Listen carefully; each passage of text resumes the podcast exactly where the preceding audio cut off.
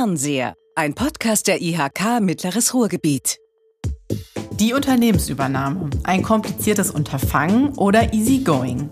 Wir fragen nach, was eine erfolgreiche Übernahme ausmacht, damit es für beide Seiten, Abgeberin und Nachfolgerin, attraktiv ist und wie der Weg dahin ausschauen kann. Diese Fragestellungen werden immer relevanter, da 2023 besonders viele Babyboomer in Rente gehen und händeringend Nachfolgerinnen gesucht werden. Wie alteingesessene Unternehmerinnen und Nachfolgeinteressierte auch zusammen mit der IHK Mittleres Ruhrgebiet hier entgegenwirken können, das möchten wir heute mit Daniel Voss, dem bis 2022 alleinigen Gesellschafter des Café Konkret in Bochum, besprechen. Herzlich willkommen, lieber Daniel Voss. Schönen Dank für die Einladung. Guten Morgen. Wir freuen uns, dass Sie hier sind. Zu Gast bei uns im Fernseher ist auch Hans Hierweg. Er ist bei der ERK Mittleres Ruhrgebiet mit seinen Teamkollegen der Experte im Bereich Unternehmensunterstützung und Unternehmensnachfolge. Das Team von Hans beleuchtet täglich genau nämlich diese Themen und kennt alle Fallstricke, die im Prozess der Unternehmensnachfolge aufpoppen können. Und Hans wird uns auch noch von einem ganz besonderen Veranstaltungsformat berichten, was nämlich in Kürze am 9. März in diesem Jahr hier in Bochum im VfL-Stadion stattfindet. Unsere Nachfolgekonferenz Ruhr. Das ist eine Konferenz, wo wir, also die IRK Mittleres Ruhrgebiet, mit 19 anderen Partnerinnen bieten wir hier so eine Plattform für Nachfolgeinteressierte in Form von Workshops, von Vorträgen, Diskussionsrunden. Und diese ganzen Formate beleuchten alle das Thema Nachfolge aus verschiedenen Blickwinkeln. Ja, also ich glaube, das verspricht spannend zu werden, da viele erfahrene Nachfolgestimmen ja natürlich da auch zu Wort kommen, genau wie heute in unserem Podcast. Wir freuen uns jetzt erstmal, dass wir einen zweiten Experten in Sachen Nachfolge zu Gast haben. Und ich sage nochmal ganz herzlich willkommen, lieber Hans Hierweg. Ja, danke schön. Hallo. Hallo, lieber Hans. So, und damit sage ich auch den Hörerinnen und Hörern herzlich willkommen zur 88. Episode unseres Podcasts Fernseher, die Unternehmensübernahme, ein kompliziertes Unterfangen oder Easygoing. Wir steigen ein mit unserem Icebreaker zum Kennenlernen. Das sind 30 Sekunden schnelle Fragen, spontane Antworten. Die Frage gilt jeweils für euch beide oder für Sie beide. Fangen wir mal an. Wir haben die Fragen auf Nachfolge gemünzt. Risiko oder lieber auf Nummer sicher gehen? Herr Voss, was sind Sie für ein Typ? Wenn das Risiko beherrschbar ist und man gut vorbereitet ist, Risiko. Risiko. Hans, wie sieht es bei dir aus? Risiko. Okay. Ganz eindeutig. Oh, mit zwei risikofreudige Männer hier. Das finde ich gut. Welches Unternehmen würden Sie gerne mal probeweise übernehmen? Oder bei welchem Übergabeprozess wären Sie denn mal da gerne dabei gewesen? Herr Voss, fällt Ihnen da was ein? Ganz spontan. Also ich könnte mir eine Übergabe der katholischen Kirche vorstellen. Da ist bestimmt einiges zu optimieren in einem Übergabeprozess. Ja, das glaube ich auch. Da können wir direkt nochmal einen ganz eigenen Podcast drüber machen. Hatten wir eine große Fülle an Themen. Hans, wie sieht es bei dir aus? Ähm, ja, aus professionellem Interesse irgendeine Übergabe, die völlig schief gelaufen ist, weil man aus Fehlern einfach am meisten lernen kann. Und das ist dann für mich, für die Beratung, das Interessanteste, wenn ich sehe, was ist irgendwo schiefgelaufen und wie kann ich dann darauf helfen, wie kann ich den, den UnternehmerInnen dann dabei unterstützen, zur Seite stehen. Ja, das glaube ich, dass das spannend ist, ja. Werden wir ja auch heute noch ein bisschen mehr und tiefer gehen erfahren. Worum geht es hier eigentlich? Für Zuhörerinnen, die sich noch nicht so intensiv und eben tiefergehender mit der Nachfolgethematik auseinandergesetzt haben. Was heißt eigentlich Nachfolge und äh, warum holt uns das Thema eigentlich auch im alltäglichen Leben ein? Ja, Nachfolge bedeutet eigentlich, dass man äh, in irgendeiner Art und Weise ein bestehendes Unternehmen von einem anderen Inhaber oder einer anderen Inhaberin weiterführen lässt. Das kann ein Unternehmen sein, das verkauft wird an, an jemand extern. Das kann ein Unternehmen sein, das ähm, vielleicht an ein Familienmitglied weitergegeben wird. Oder das kann auch ein Unternehmen sein, das an irgendwie ein, ein Mitarbeiter, eine Mitarbeiterin weitergegeben wird. Das ist eigentlich das, das grundlegende und auch der grundlegende Unterschied zur Neugründung. Bei der Neugründung gibt es eben ein neues Unternehmen und bei der Nachfolge geht, wird ein bestehendes Unternehmen unter neuer Führung weitergeführt. Gut kompakt zusammengefasst. Ich habe das jetzt oft bei mir beobachten können, wenn ich durch mein Viertel gehe. Zum Beispiel der Bäcker, alteingesessene Bäcker hat geschlossen, weil einfach kein Nachfolger gefunden wurde. Ähm, kennst du das auch, Hans? Das, hast du das auch beobachtet? Ich glaube, das kennt jeder, dass man irgendwo mal durch, durch die Straßen geht und sich denkt, äh, da, da war doch eine lange Zeit irgendwie ein Unternehmen und da steht jetzt entweder ein neuer Name drüber und es ist irgendwie noch dasselbe. Oder man denkt sich, ja, das Unternehmen, das war doch schon in meiner Kindheit hier und das gibt es immer noch, das ist ja cool. Und dann ist irgendwie, kombiniert man dann, ja, dann wird das wohl jemand Neues sein. Dann sind es vielleicht die Kinder oder sonst wer, der es weiterführt. Ja, und letztendlich ist es einfach wirklich so, man kann das ja statistisch errechnen, mehrere tausend Unternehmen jedes Jahr werden einfach so weit sein, dass da eine Nachfolge geregelt werden muss. Und insofern begleitet das eigentlich, das, das wird jeder kennenlernen, sei es vielleicht auch am eigenen Arbeitsplatz, dass man merkt, uh, Chef, Chefin ist ja vielleicht jetzt auch schon ein bisschen älter geworden. Wie geht es denn hier weiter? Herr Voss, jetzt habe ich Sie ja vorhin schon angeteasert mit äh, bis 2022 alleiniger Geschäftsführer vom Café Konkret. Sie kennen den Prozess äh, der Nachfolge. Was würden Sie jetzt aus Ihrer Sicht sagen? Wie sieht denn eine gute Nachfolgevorbereitung aus? Also ich glaube, man kann, wenn man den Prozess anstoßen will, wenn man die Entscheidung getroffen hat, gar nicht früh genug sich um konkrete äh, Maßnahmen und Punkte kümmern. Es ist wirklich eine Frage, dass man zeitig reingeht und auch versucht dann seine Hausaufgaben zu machen, denn unterwegs kann noch genug passieren, was den Prozess letzten Endes äh, verlängern und vielleicht sogar gefährden könnte. Haben Sie sich denn am Anfang darüber Gedanken gemacht, wie so ein zeitliches Raster aussehen kann? Also haben Sie sich da quasi total verkalkuliert? Also wir hatten ja den Prozess in 2001 selber schon mal durchlaufen, als wir das Café konkret übernommen haben das heißt, ich habe immer versucht, äh, von dem auszugehen, was ich seinerzeit erfahren habe und es quasi eins zu eins an die Gegenwart zu legen. Und das war unter Umständen nicht so ganz hilfreich, weil sich viele Dinge dann doch verändert haben, gerade was äh, den Zuspruch oder den Umgang von Banken bzw. Bürgschaftsbanken betrifft. Ah ja, da haben wir auch später noch einen Erfahrungsbericht von einer, einer Nachfolgerin, die kann auch ein bisschen was da, darüber sagen. Ähm, was sind denn so typische Fuck-Ups bei der Nachfolge? Also jetzt aus der Sicht des Experten von Hans, sag, fang du mal an, was würdest du sagen? Ja, das Wichtigste ist aus meiner Sicht, aus, aus den Gesprächen, die ich bisher geführt habe, man muss sich von Anfang an erstmal darüber klar machen, was will ich überhaupt? Wo will ich hin und wo möchte ich irgendwann sein? Also will ich wirklich, dass jemand mein Unternehmen übernimmt? Oder möchte ich wirklich selbstständig werden? Bin ich bereit, da alles das, was damit zusammenhängt, auch wirklich einzugehen? Die, die Herausforderung, dass man auch am Wochenende dann fürs Unternehmen da sein muss.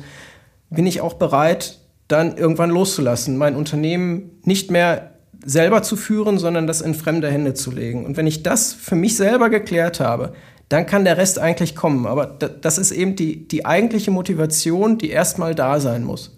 Wenn die nicht da ist, dann, dann kann es keine Nachfolge geben. War die bei Ihnen da, Herr Voss? Muss ja, ne? Also, dass Sie gesagt haben, für sich, jetzt äh, wird es Zeit, ich muss das in andere Hände legen oder ich möchte das gerne in andere Hände legen. Wie, das ist ja auch ein mentaler Prozess, ne? Also, es ist ja ein sehr komplexer Prozess vor allen Dingen in verschiedenen, nicht nur finanziellen Geschichten, die man im Blick haben muss, sondern ja auch wahrscheinlich emotionalen Hintergründen, die da mit reinspinnen.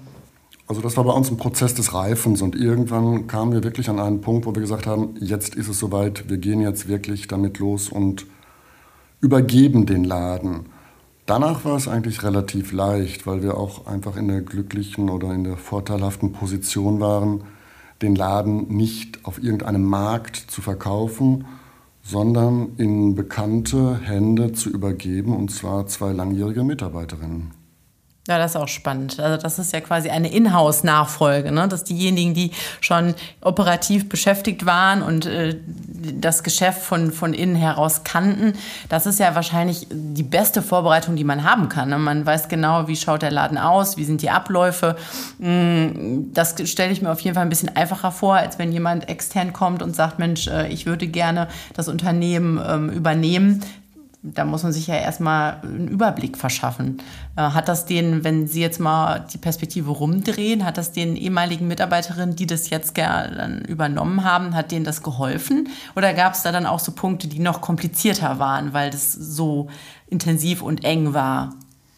Dadurch, dass man sich schon über viele, viele Jahre kannte, denke ich, gab es ein wirklich gutes Vertrauensverhältnis. Das heißt, man eierte nicht nur im, im, theoretischen Zahlenmaterial herum, sondern man wusste auch, äh, welcher Alltag dahinter steckt und was da quasi auf einen zukommt, wenn vielleicht auch nicht jedes Detail dann in der Dimension bekannt war, aber letzten Endes war es äh, eine gute Perspektive. Ich habe es nur als äh, Vorteil gesehen, dass wir äh, Nachfolger haben, hatten, die den Laden über Jahre schon haben kennengelernt, die eine Innensicht hatten, die letzten Endes sogar eine Vorstellung davon hatten oder haben, wie es jetzt weitergehen soll, wohin sie den Laden noch führen wollen. Denn einfach nur eins zu eins zu übernehmen, ist erstens nicht äh, wirtschaftlich zielführend, ein bisschen Veränderung muss immer sein, und zweitens wahrscheinlich auch nicht persönlich befriedigend. Ja, das kann ich mir auch sehr gut vorstellen. Jetzt haben Sie im Vorgespräch schon gesagt, so das zeitliche Raster. Da äh, jetzt haben Sie sich nochmal so vergegenwärtigt, wie das so quasi ablief.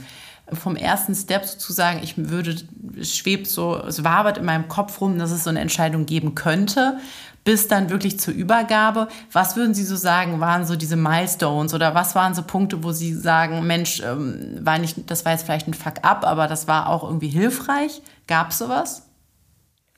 Also die IHK war wirklich äh, von Anfang an irgendwie und immer wieder in diesem Prozess involviert. 2019 gab es ja im Dezember äh, die erste Nachfolgekonferenz Ruhr hier im Hause, wo ich als Teilnehmer erstmal mit dem Thema konkreter äh, konfrontiert wurde, was dann auch mal so einen Reifungsprozess im Kopf in Gang gesetzt hat. Und dann kam, wie wir alle wissen, die Pandemie das heißt, vieles war sowieso erstmal anders. Aber auch in der Pandemie ging es dann weiter. Dann gab es Online-Veranstaltungen von der IHK im November 2020, wo wir dann auf ganz viele interessante und auch wichtige Informationen gestoßen sind. Also letzten Endes war die IHK doch immer wieder ein Anhaltspunkt zu sagen, wie es weitergeht. Daher kennen Sie sich auch, ne, Hans? Äh, wie, wie, wie, hast du denn Herrn Voss so kennengelernt in diesem ganzen Prozess? Oder was war so der, der erste Punkt? Ja, ich war, äh, bevor ich hier in Bochum angefangen habe, noch in äh, Düsseldorf bei IHK NRW in einem Projekt beschäftigt, das sich eben nur landesweit um Unternehmensnachfolge kümmert für alle IHKs. Und da haben wir ganz viele unterschiedliche äh, Angebote geschaffen, die dann die IHKs aufnehmen äh, konnten, so sie denn wollten. Beispielsweise ein Bewertungssprechtag. Da haben wir einen, einen externen Experten eingeladen, der dann zu Beratungsgesprächen zur Verfügung stand, zu einstündigen, wirklich Face-to-Face -face, beziehungsweise Monitor-zu-Monitor-Gesprächen.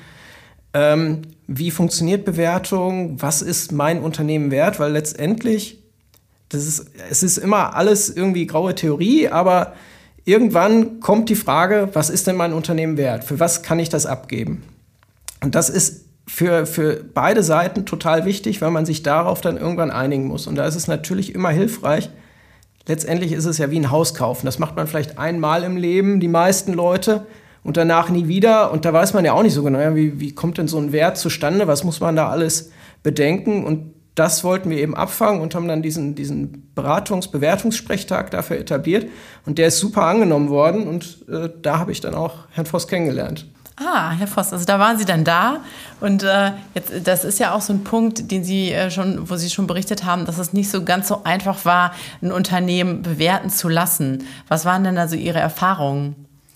Ja, dass man es im Prinzip erstmal bewerten lassen muss wir sind ein bisschen blauäugig an die Sache herangetreten. Wir hatten einen Verkäufer auf der einen Seite und wir hatten Käufer auf der anderen Seite. Und nach meinem Dafürhalten, nach meinem Verständnis äh, verhandelt man dann untereinander einen Kaufpreis, wo jeder der Beteiligten sagt, das passt, das ist in Ordnung. Und dann schließt man den Prozess genauso ab.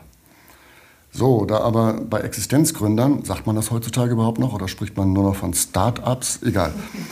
Da bei, Exist Ordnung. da bei Existenzgründern aber oftmals auch mehr als nur eine Hausbank ins Spiel kommt, sprich eine Bürgschaftsbank, um halt eben auch gewisse äh, Kredite zu besichern, kam halt wieder ein neuer Player in das Ganze drumsherums hinein.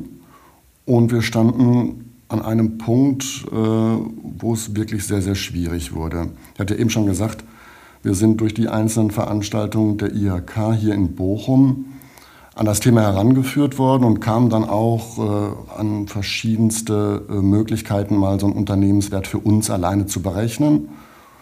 Da war die Frau Professor Birgit Felden, die mit ihrem KMU-Rechner, die Seite gibt es noch, habe ich gestern noch mal kurz gecheckt, mhm, ja. wirklich äh, für den Laien, was Unternehmensverkäufe betrifft, gut aufschlüsselt, wie man einen äh, Unternehmenswert berechnen kann. Da haben wir uns noch weiter informiert, was die KfW dort quasi im Köcher hat, um einen Unternehmenswert äh, zu ermitteln und sind dann letzten Endes zu einem Verkaufspreis gekommen, der von Käuferseite akzeptiert wurde und auch äh, von der begleitenden Hausbank. Doch, wie ich es eben schon sagte, dann kam ein weiterer Player ins Spiel und zwar ja, eine bürgschaftsgebende Bank, und die kam zu einem völlig anderen Ergebnis. Und jetzt war natürlich äh, guter Rat teuer. Und da sind wir wieder mal auf die IHK gestoßen, aber da wir das Ganze ja als Secret Sale, also wir wollten nicht unbedingt damit an den Markt gehen, sondern wir wollten es äh, ruhig und still verkaufen. Da wir halt, wie gesagt, einen Secret Sale machen wollten, haben wir uns an die IHK NRW gewandt und sind dort auf den Herrn Hirwig in Münster gestoßen, beziehungsweise Düsseldorf. Düsseldorf, ganz genau. Die Veranstaltung, die wir dann besucht haben, von der der Herr Hirweg eben sprach, die war in Münster. Und dort sind wir dann mal an Fakten gekommen durch Fachleute, die uns in unserer Sichtweise bestärkt haben. Und wie ist man, das ist ja dann so ein Konflikt, der entsteht. Äh, wie umgeht man den denn? Also wenn man jetzt sagt, ne, man hat einen, einen Player, der jetzt ins Spiel kommt, also erstmal ist es ja toll, wenn man sagt, Mensch, toll, man informiert sich erstmal selber anhand eines Rechners und ermittelt Werte, dann äh, kommt die Bürgschaftsbank, dann äh, ergibt sich da eine Zahl, dann sagt man, oh Mensch, äh, da muss man ja schon erstmal A, sehr viel Selbstinitiative ergreifen und dann ja auch wirklich äh, fähig sein zu fragen und auch um Hilfe zu bitten und zu sagen, Mensch, wo habe ich denn die richtigen Anlaufstellen? Ist das so was typischer Prozess oder was, was dann so aufploppt, Hans? Kannst ja. du das so bestätigen? Ja, also generell, das ist schon, das ist schon die meistgefragte Sache, die man eigentlich in jedem, in jedem Nachfolgegespräch dann irgendwann auch mal ansprechen muss und die auch angesprochen wird. Ne? Was, was ist es wert? Weil äh, ja, am Ende geht es eben ums Geld. Und äh, Herr Voss hat da vollkommen recht. Normalerweise ist es auch so, da muss man sich ja dann auch mal drüber im Klaren sein. Es gibt ein, Unternehmenswert und ein Kaufpreis, das ist nicht immer unbedingt dasselbe. Da muss man dann eben mal schauen, wo, wo treffen sich dann am Ende beide, beide Seiten. Ähm, aber für die, für die Vermittlung dann, die es dann unter Umständen noch äh, die dann noch notwendig ist zur beispielsweise Bürgschaftsbank, da kommen wir dann natürlich dann wirklich als IHKs mit ins Spiel, weil wir da die, die guten Kontakte auch zu den, zu den Banken haben und dann eben auch mal da helfen können und sagen können, hier, das ist aber ein gutes Geschäftsmodell, wir sind eben vor Ort und können das gut einschätzen, was funktioniert und was nicht funktioniert, um da dann eben äh, sowohl UnternehmerInnen wie auch NachfolgerInnen unter die Arme zu greifen. Hat Ihnen das dann geholfen, Herr Voss, also in dem ganzen Prozess, dass Sie sagen, Mensch, das war toll, dass ich da verschiedene Ansprechpartner hatte, die mir da zur Seite standen? Das hat sehr geholfen. Das war fast elementar, um letzten Endes den Plan, den wir irgendwann mal gefasst hatten, auch mit gewissen Daten unterfüttert, so durchzuziehen.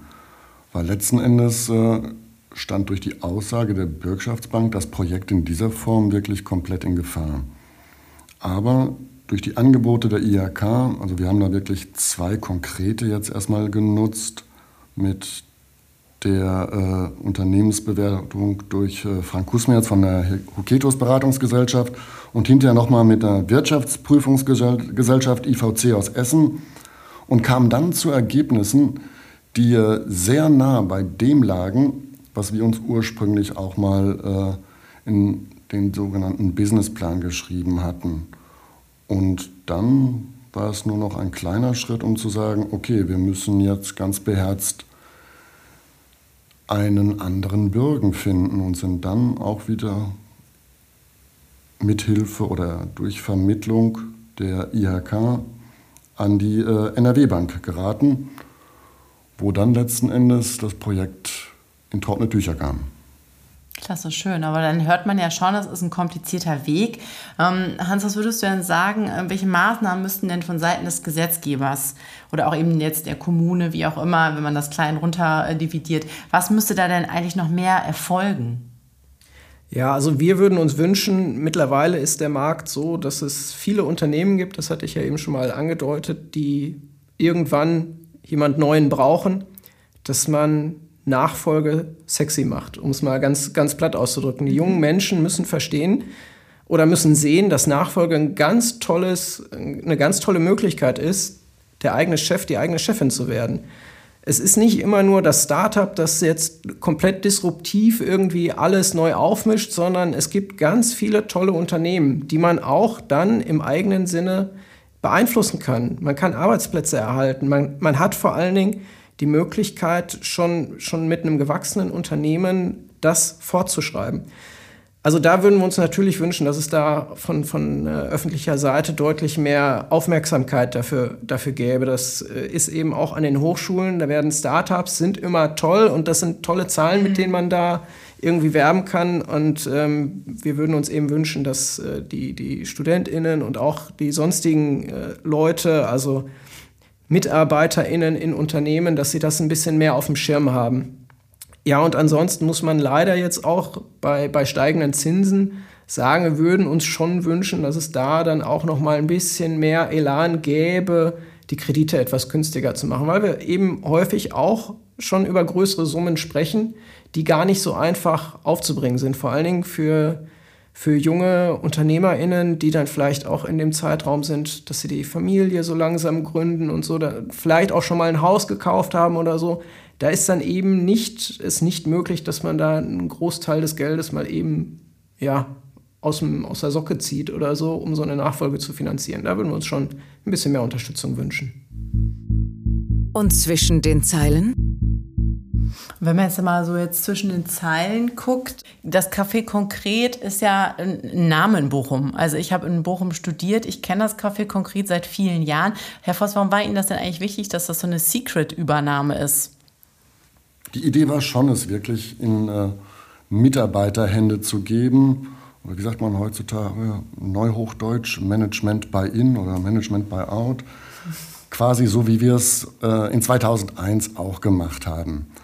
So, und das Bermuda-Dreieck ist nun äh, ein durchaus sehr bekannter Standort. Und wenn dieser Prozess oder diese Absicht, dass wir verkaufen wollen, dass wir abgeben wollen, zu früh bekannt geworden wäre, ja, war einfach die Befürchtung im Raum, dass dann äh, zu viele Leute unter irgendwelchen Steinen hervorgekrochen kommen, um dann diesen Prozess irgendwie an sich zu reißen, zu torpedieren, was auch immer.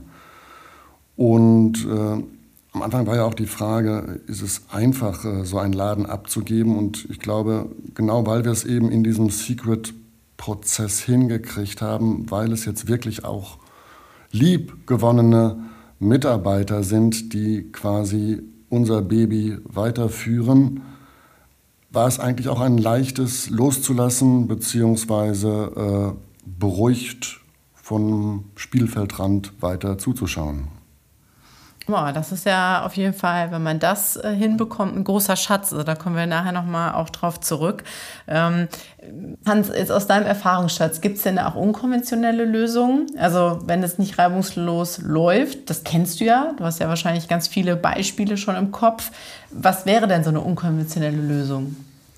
Also generell ist in dem Prozess alles möglich, weil das eben da, sind, da treffen zwei Parteien aufeinander, die können machen erstmal, was sie wollen. Na, man kann eine Übergabe äh, innerhalb von, von zehn Jahren durchführen, wenn man das möchte. Man kann immer wieder kleine Anteile an einem Unternehmen kaufen und so dann nach und nach in ein Unternehmen auch reinwachsen. Das ist alles möglich. Man kann ähm, an, also wie, wie, eben schon gesagt, Anteile kaufen. Man kann dafür sorgen, dass vielleicht auch erstmal nur das reine Unternehmen übernommen wird und, und eine Immobilie beispielsweise erstmal noch nicht übernommen wird, um den Kaufpreis niedrig zu halten, damit man eben so eine, so eine äh, Nachfolge auch finanzieren kann. Und das ist vielleicht auch für den, für den Übergeber oder die Übergeberin ganz interessant, weil die dann noch weiter planen können. Die haben weitere Einnahmen. Die können zum Beispiel das, die Immobilie weiter vermieten und so noch für ihre Altersvorsorge was machen. Also generell gibt es in diesem Bereich, man kann alles machen, solange sich beide einig sind, beide, beide Seiten. und solange es nicht grob sittenwidrig ist.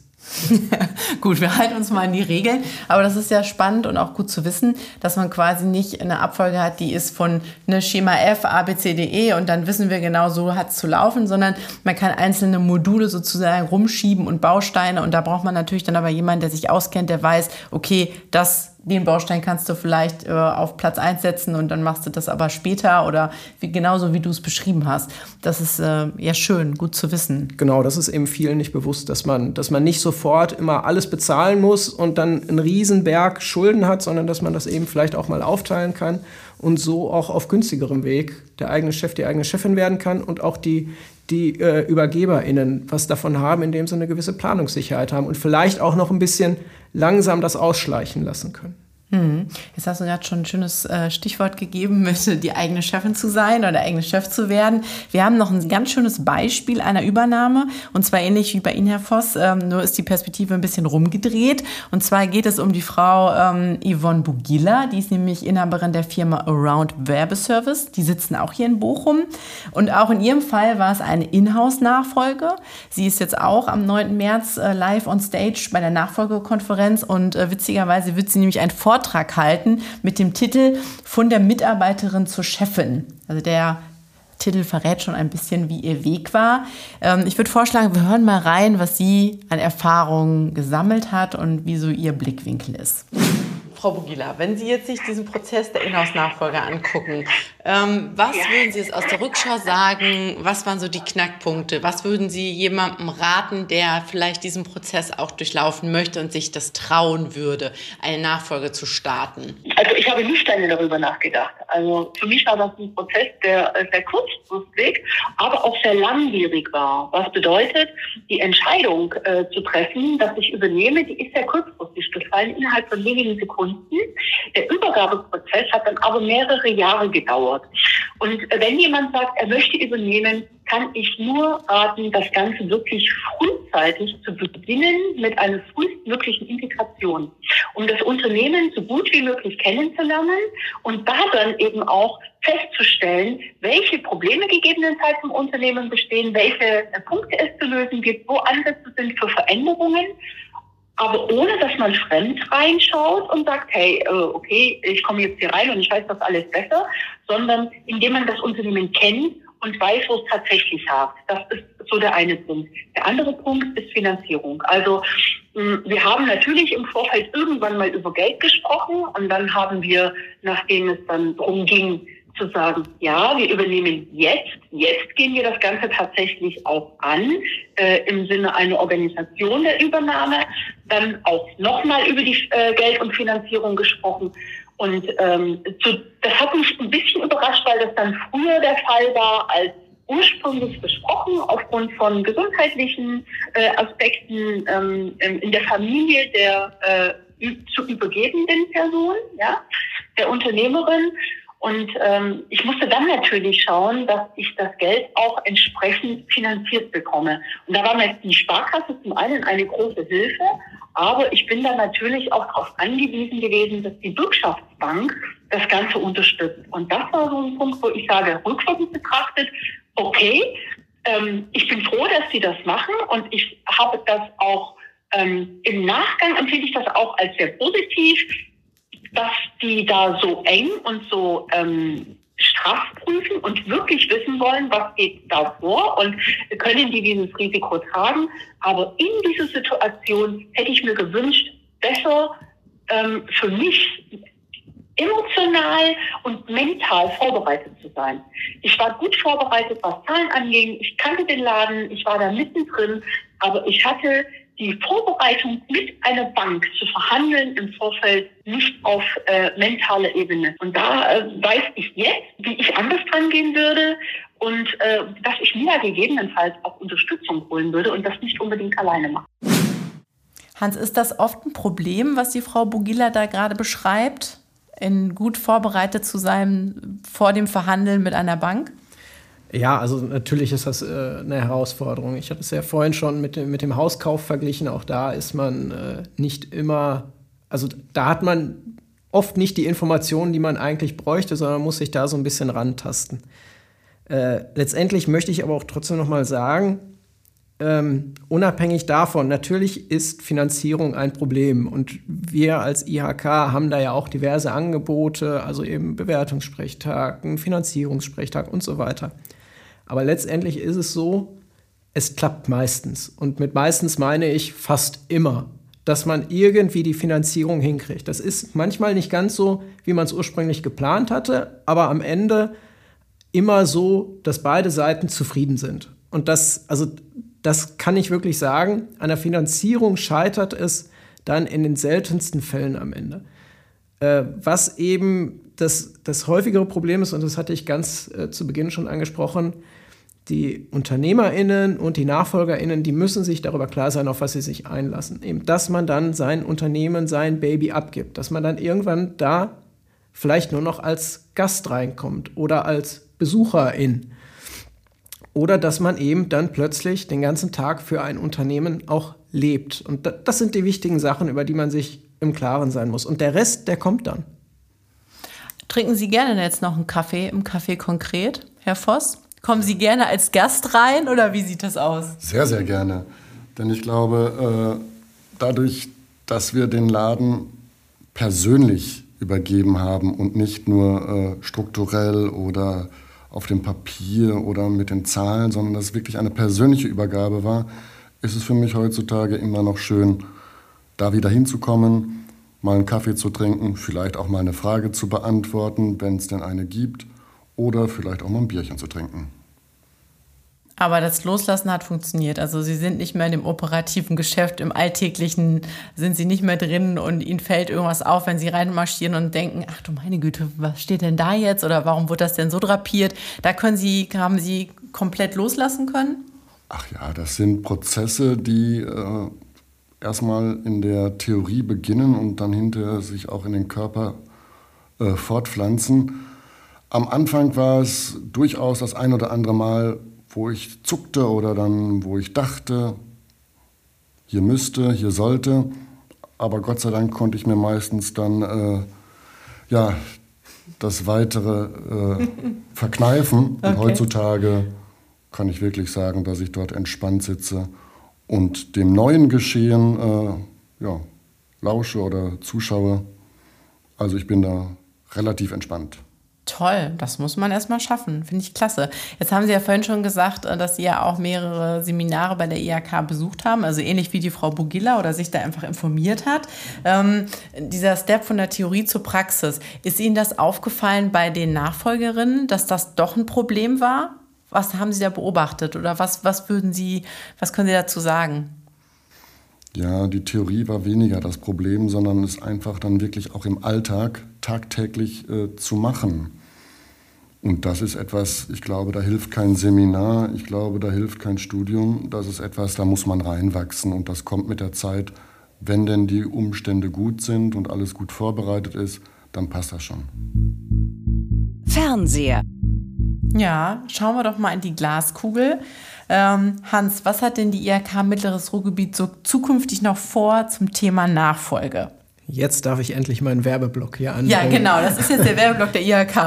Hans hier weg, on air. Ja, also natürlich ähm, bieten wir, also ersten Mal, das, das Allerwichtigste ist, alle Gespräche, die wir und alle Angebote, die wir haben, sind für die UnternehmerInnen und auch für die NachfolgerInnen kostenlos. Ja, also wir unterstützen da soweit wir können und das ist vor allen Dingen kostenlos. Ähm, wir haben Sprechtage zu Bewertung, zu ähm, Finanzierung, zu steuerrechtlichen Themen unsere Beratungsgespräche mit der Planung zur Übergabe, äh, die äh, können wir Ihnen anbieten oder den UnternehmerInnen. Aber was in Zukunft noch kommt, und da willst du jetzt bestimmt darauf hinaus, ist am 9. März unsere Nachfolgekonferenz. Das ist unser, unser großer Termin, auf den wir uns schon, schon sehr freuen. Da wird es einen ganzen Tag lang auf drei Bühnen im, im Stadion des VfL nur um das Thema Unternehmensnachfolge geben mit ganz vielen tollen Vorträgen und äh, vorher sogar auch noch Workshops für NachfolgerInnen und für UnternehmerInnen. Ne? Also da geht es dann darum, wie bereite ich mein Unternehmen vor oder eben wie schreibe ich einen Businessplan, wie mache ich das. Dann in den Vorträgen betrachten wir auch beide Seiten der Nachfolge. Wir betrachten, äh, wir haben, wir haben Angebote für UnternehmerInnen, sprich, ähm, wie finde ich jemanden, der, der mir nachfolgt? Wie lege ich einen Kaufpreis fest? Was muss ich da beachten? aber eben auch äh, Angebote für NachfolgerInnen, sprich, wie, wie mache ich das im Familienunternehmen, wie kann das funktionieren? Wir haben Best-Practice-Beispiele. Äh, also das wird ein ganz, ganz toller runder Tag, zu dem ich nur aufrufen kann, sich da anzumelden, frühzeitig, ähm, da sein, sich selber das Programm festzulegen, das man da an dem Tag verfolgen möchte um dann eben anschließend etwas besser vorbereitet und vielleicht mit, mit ganz vielen tollen Ideen in dieses Vorhaben Nachfolge reinzugehen. Ja, ich glaube, das wird ein spannender Tag mit vielen äh, coolen Formaten. Äh, Frau Bugilla zum Beispiel ist auch äh, Gast oder der Philipp Enste. Äh, alle, die äh, schon so, so ja, einen kleinen Weg bei der IHK durchschritten haben und sich haben beraten lassen und dann erfolgreich ihre Übernahme sozusagen ja dann äh, gestartet haben. Ich glaube, das ist ein schöner Termin. Herr Voss, äh, vielleicht haben Sie auch Lust, da vorbeizugehen. Dann können Sie auch noch mal Rede und Antwort stehen oder sich selber noch mal so lustige Sachen anhören, wie es so lief im Austausch. Was würden Sie, wenn jetzt jemand Junges um die Ecke kommt und sagt, boah, ich möchte gerne hier die und die Sache übernehmen? Was würden Sie kurz und knackig wirklich jemandem raten? So als Abschluss. Was haben Sie noch auf dem Herz? Aus tiefstem Herzen kann ich nur empfehlen, die IHK möglichst früh einzubinden. Hätten wir es getan, hätten wir so manche Stunde, so manchen Tag Arbeit uns ersparen können. Denn letzten Endes hat genau die Unterstützung der IHK dazu geführt, dass wir es so realisieren konnten, wie wir uns das alle vorgestellt haben. Mein Gott, das ist heute der Tag der Lobhudelei auf die IHK. Also wir sind auch noch redaktionell unterwegs, das möchte ich gerne unterstreichen. Aber es ist ja schön, wenn, wenn äh, jemand einfach äh, sagt, nee, kann ich wirklich unterstützen, kann ich sagen. Das freut uns. Ähm, ja, wenn wir jetzt rückschauen zur Episode, wir haben gehört heute, wie vielfältig eine Übernahme sein kann. Ähm, ja, und auch äh, welche Klippen man manchmal umschiffen und umsegeln muss. Das haben wir auch gehört. Wir haben diskutiert, äh, wie man Unternehmerinnen zur Übernahme motivieren kann und äh, wie Firmen auch eben zusammen mit der IHK versuchen, hier anzusetzen. Und was ich ganz wichtig finde, wir haben Menschen gehört, äh, die trotz aller Widrigkeiten sich getraut haben, eine Nachfolge erfolgreich zu gestalten. Also Herr Voss zum Beispiel oder Frau Bugila, die wir im O-Ton hatten, äh, die sich auch weiterhin engagieren, damit das Thema Nachfolge noch sichtbarer wird. Ich denke, das ist ein ganz wichtiger Punkt. Ähm, ich möchte mich ganz herzlich bei meinen beiden Gästen bedanken bei Herrn Daniel Voss und einmal bei dem Hans Hierweg dafür, dass Sie sich die Zeit genommen haben, dass wir das hier so ausführlich diskutiert und beleuchtet haben und dass wir vor allen Dingen ja auch eben äh, exklusive Einblicke in so einen Übernahmeprozess bekommen haben. Ganz herzlichen Dank, Herr Voss, das war super und vielen herzlichen Dank. Äh, Hans, dass du an unserer Seite warst und nochmal mit Fachwissen hier uns bombardiert hast und einem ein bisschen Einblicke gegeben hast, wie die Arbeit der IHK ist. Alle Infos und alle Links rund um das Thema Nachfolge finden Sie wie immer in den Show Notes. Ähm, falls noch Fragen unbeantwortet geblieben sind, raus damit, lassen Sie es uns gerne wissen. Sie können uns eine Mail schreiben an ziegast.bochum.ihk.de ja, das war's wieder von uns, vom Podcast Fernseher der IHK Mittleres Ruhrgebiet. Ich sage herzlichen Dank fürs Zuhören und äh, ja, wenn Ihnen diese Episode gefallen hat, dann abonnieren Sie uns, liken Sie uns und auch wenn Sie sagen, boah, die Episode war ein bisschen dröge oder uns hat irgendwas gefehlt, gerne kommentieren in den sozialen Medien, da sind wir aktiv. Wir freuen uns, wenn wir in Kontakt bleiben und wenn wir voneinander hören.